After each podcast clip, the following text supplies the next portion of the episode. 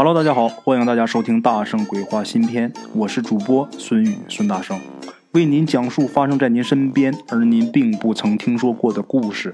每天晚上，《大圣鬼话》与您不见不散。OK，各位老铁们啊，咱们今天这个故事啊，由一位门里的人给大家提供的。怎么说他是门里的人呢？这位啊，他是在修炼啊。这位好朋友呢，姓宝啊，满族人。大叔呢，快六十岁了啊。他原本在八十年代的时候，他是个工人啊。那个时候当工人是一个很不错的职业，在北京啊，他家是北京的。但是呢，他遇到了他的师傅，也算是有缘吧，就辞了，不干了。在当时啊，把铁饭碗扔了去修炼，那可是大事。就因为这件事他跟家里是闹了好久啊。最后家人呢，拧不过他，就只好由他去了。他当时刚二十岁，啊，他师傅那会儿啊六十多岁了，也没工作。那说那俩人都没工作，那靠什么吃饭呢？两个人呐做小生意，也叫个体户啊。那个时候个体户是没啥社会地位，不像现在啊。但是那个年代干好了，这个个体户是真赚钱，这也算是一个补偿吧。别人干个体户都赚钱，但是老鸨不是。为什么咱们这位大叔啊，姓宝的这位大叔，他不赚钱呢？因为啊，他的主业是修炼，他就拿这个事儿啊，是以此谋生，所以啊，他就干一个早晨，就大概啊挣了点钱，够他跟他师傅俩这一天的嚼咕了，就收摊了。所以啊，当时整条胡同啊，就都说他没出息啊。后来呢，这位宝大叔啊，他找了一位女朋友。他的这个条件呢，就北京姑娘是没有能看得上他的。他这女朋友啊是外地乡下的啊，感情呢两个人到了一定程度，那他就得跟人姑娘回家提亲呐，回老家。这姑娘是南方的啊，不管咋说啊，他虽然是工作不咋地，但是好歹呢他还有一个北京户口。那会儿啊，农村还是挺看重这个的。等到了这姑娘家之后。这姑娘家的人对这新姑爷啊也挺好的，因为啊头一回去，那也不能住人家姑娘家。好在啊这个姑娘家离县城啊也不远，一般都是吃完午饭，然后他自己回县城这个旅馆去住去啊。刚才咱说是吃完午饭啊，但是啊由于这新姑爷第一次来，这姑娘这个娘家啊太热情了，有不少亲戚啊都来陪请。啊，都来陪客了，吃到下午四点多，然后啊再说会儿话，等出门呢就五点多了。那会儿啊是冬天，啊五点多这个天就已经快黑了。这个姑娘的兄弟啊本来说送她啊，但是他就一直坚持啊不用啊，我自己回去。从这姑娘家出来呀，咱这位宝大叔他心情很好，为什么啊？因为从娘家亲戚这表现来看啊，他这次提亲应该是很成功。再加上呢，自己也喝了不少酒，然后呢，从这出来之后啊，他就想要逛一逛啊，再回去。这一逛呢，他就逛到个湖边这姑娘家是南方的，冬天呢，这个湖水也没冻上啊，因为冬天虽然也挺冷，但是不至于结冰。南方这边，他借着酒劲儿啊，站在湖边背毛主席诗词，正背着呢啊，他忽然间呢，他觉得他后背。有东西吹他的脖子，有气啊，吹这个后脖子。他这一回头一看，是个半身人。所谓这个半身人啊，就是只有半个身体。大家就想啊，把一个人从中间劈开了啊。要具体的说的话，说仔细一点，那就是这个人只有左半身。哎呀，这血里呼啦的，吓得他啊，他就下意识的往后这么一退。他刚才是面对着湖，感觉后脖子有人催他。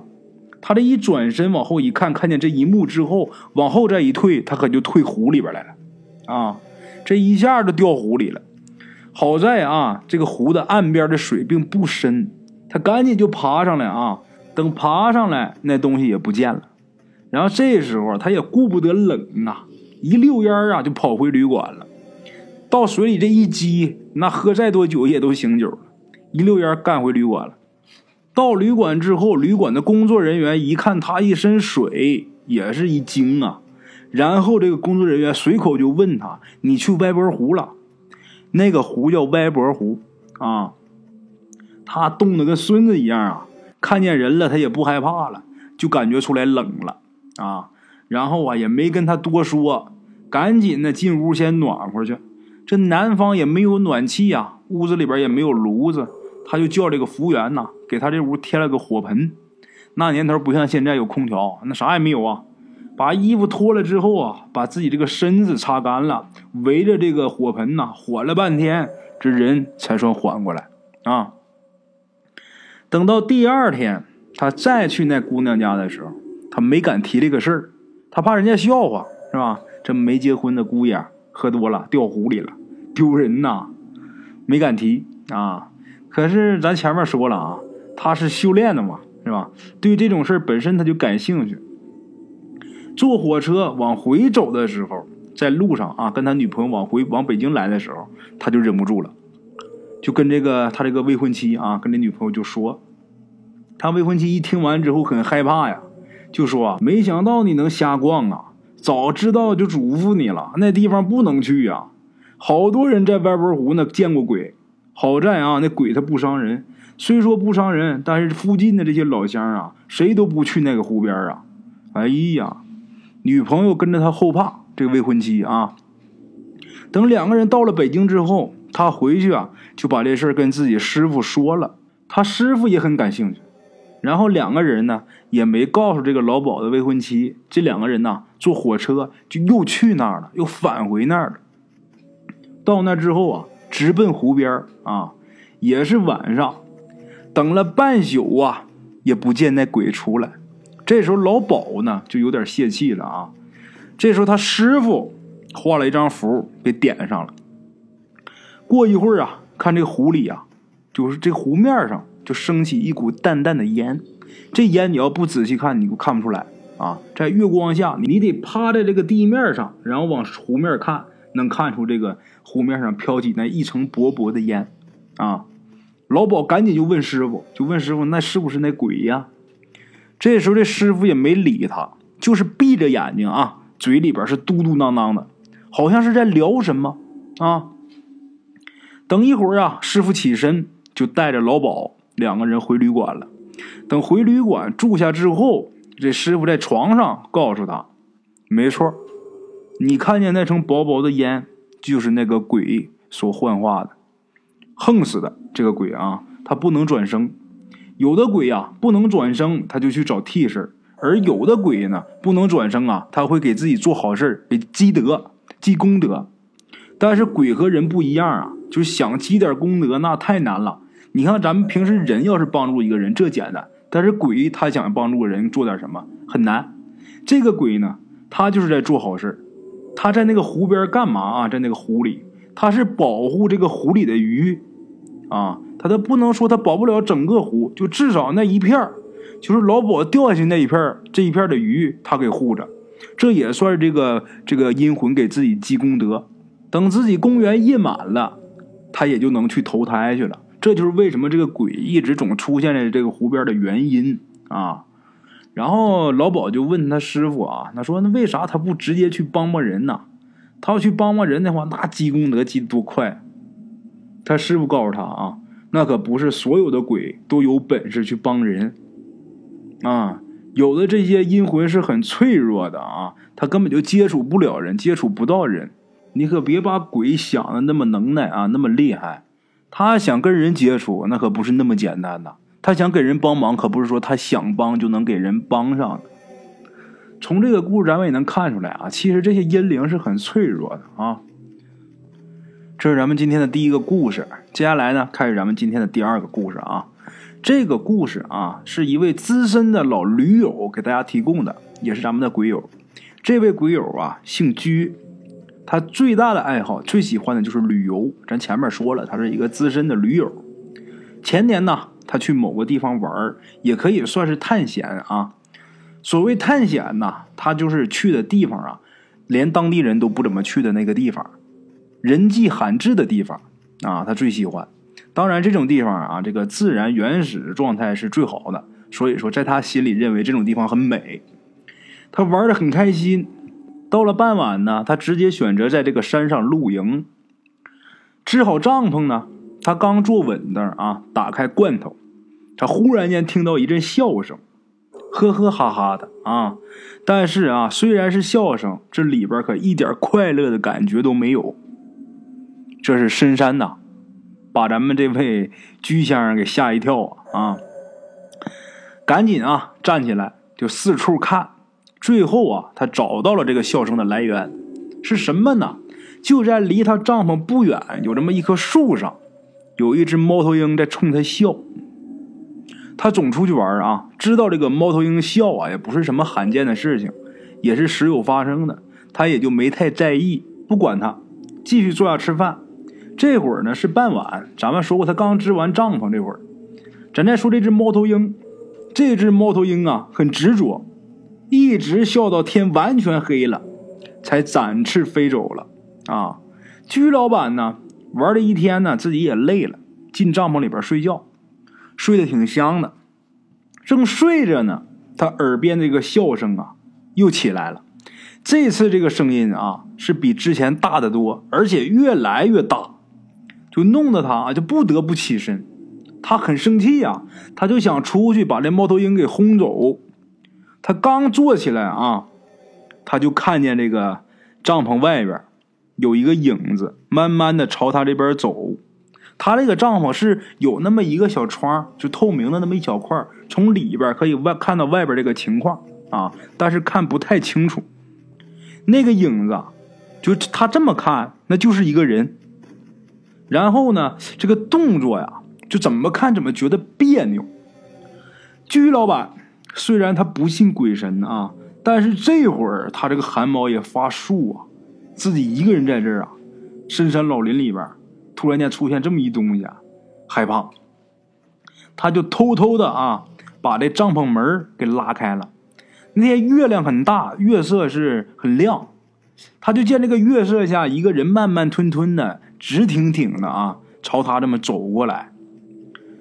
说是人呢，但是他这个双手就很大，就他是这个人的手啊，比正常人手要大很多，而且啊，这个手指上长的可不是指甲，就是什么东西，是这个，你就看那个鸡爪子上面长那个爪尖什么样，这个人的爪尖就什么样啊。这个身上呢还散发着恶臭，因为那天有点微风，这风一吹呀，这个臭味啊特别刺鼻子。他这个脸，居老板看不清，看这脸就是一团黑气。这种情况啊，徐老板当机立断跑啊！要么说人怎么能做到老板呢？自然这脑子也是不慢啊。他跑可不是说纯粹的是被吓的，他是经过一番分析，脑子转的很快。首先，这个东西它必然不是什么好东西，这一点是确凿无疑的啊。第二啊，他的动作很慢。就看他这几步走啊，这百米至少得有五分钟。大家就想他走到这个状态，就跟赵本山演那小品里边学那吴老二走路似的。大家想一想，那得什么一状态？所以这个时候，居老板他选择跑是最好的选择啊。居老板作为驴友啊，身体素质是很不错的。他就这一口气跑出去足有两百米。他心想啊，以他这个速度，再以那个东西他走的那个速度。这会儿啊，他虽然跑出两百米，但是那个东西，他的位置应该是刚接近帐篷。但是他没想到的是，他一回头，刚才他身后的那个东西，这会儿跟刚才是一样，那个东西距离他还是有七八米远，只有七八米远，还是慢吞吞的走过来。这居老板可吓坏了，这次是拼命跑，他一边跑一边还回头看，那个东西啊，就是僵硬的往前走。速度并不快，但是不知道他怎么就总是离他有七八米远，啊，跑着跑着，这居老板一看坏了，怎么呢？他前面啊是一段斜坡，非常陡，来的时候他是慢慢爬上来的啊，这会儿他只能是慢慢往下爬。咱们俗话说得好啊，上山容易下山难呐，下山的时候自己必然要大幅度的减速啊，啊，这可咋办？但是不走也不行，就这一条路，你总不能回去往回跑吧？居老板他就咬着牙呀，尽量顺着这个斜坡往下爬。他爬了没到两米，就闻到一股恶臭扑鼻。他下意识的一抬头，这个时候，那个东西已经和他脸对脸了，啊，这么近啊，他还是看不清那东西长什么样，脸上是一团黑气呀，就感觉好像是一个面罩一样，就罩在这东西的脸上。他居老板啊，那个味儿实在太难闻了，他就闻那味儿，几乎自己都要吐了。这时候，那个东西突然一伸手，就像就提溜一个娃娃一样啊，就把他给提起来了，然后伸出一个爪子啊，都不能叫手了，这一爪子就把这个居老板的左眼给挖掉了，然后拿着他这个眼球，笑呵呵的走了。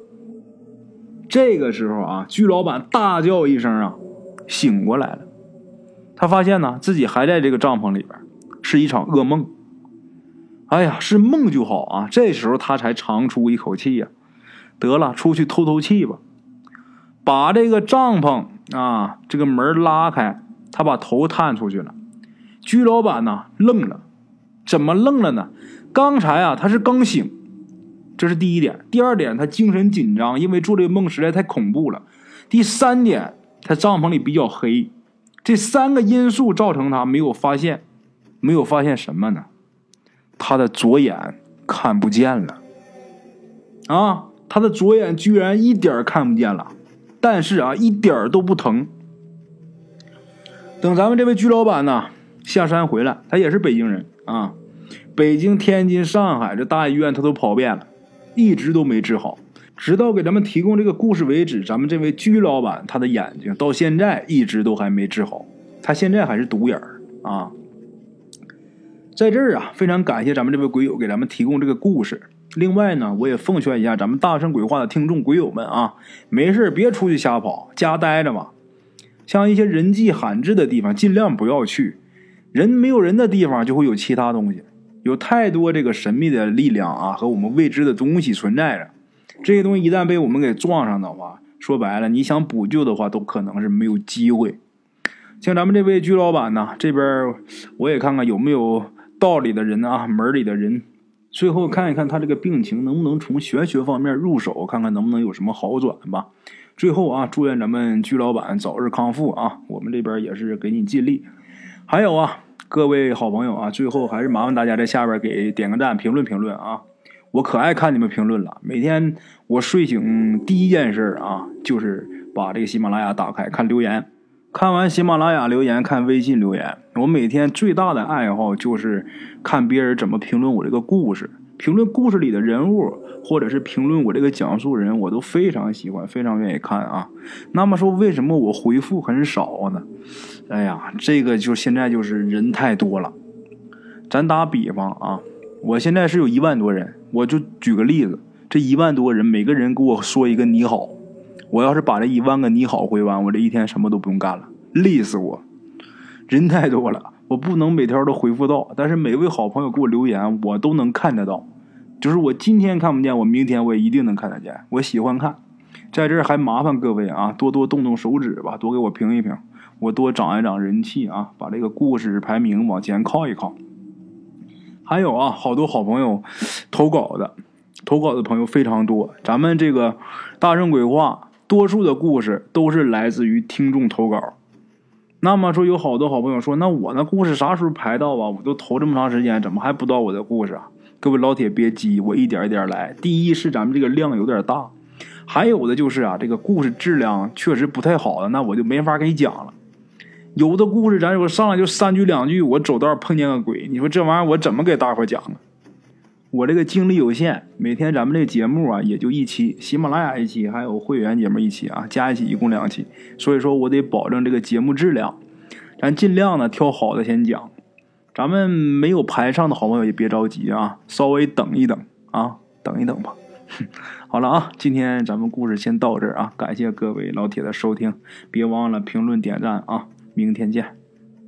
OK，各位老铁们啊，咱们今天的故事呢，先到这里。感谢各位好朋友的收听啊！我的投稿微信是幺八七九四四四二零一五，欢迎各位好朋友加我的微信，点赞、转发、评论。